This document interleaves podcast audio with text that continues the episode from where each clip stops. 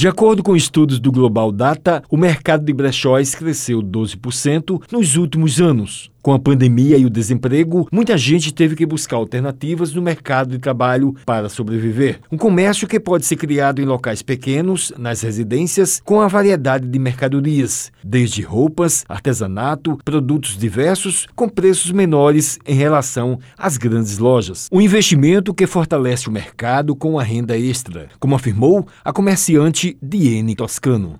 É, a gente ajuda o mercado a circular, as roupas circularem e as pessoas a terem uma renda extra, né? Porque aquela roupa parada no guarda-roupa que ela não usa mais, ela pode vender e assim ter recursos para fazer outras coisas e principalmente ajudar o meio ambiente, né, fazendo a roupa circular. A empresária Adriana Guimarães, que tem um brechó em Manaíra, disse como foi a iniciativa de criar o comércio. Foi iniciativa entre algumas amigas, a gente começou a fazer eventos solidários de reutilização de roupas e vimos nisso uma oportunidade de negócio. Foi quando nós decidimos abrir no nosso, pegando roupas de amigos mesmo, colocando para vender e ele foi crescendo, as pessoas começaram a perceber que poderiam realmente fazer dinheiro com aquela peça que estava parada no armário, com peças que não usavam mais, mas é um mercado que tem crescido substancialmente, isso é inacreditável, de dizer pelo número de brechós que tem aberto aqui, não só na nossa cidade, mas no Brasil e no mundo, todo mundo está altamente encantado com essa nova proposta. Ela falou que a moda masculina não tem receptividade em relação à feminina. A gente tentou colocar moda masculina, mas não tinha muita receptividade. Por esse motivo, a gente decidiu trabalhar só com a moda feminina. A Adriana ressaltou que com a pandemia e o desemprego, muita gente teve que se reinventar. As pessoas estão tendo iniciativas muito no empreendedorismo, porque estão usando da criatividade, estão usando principalmente dessas vertentes dos negócios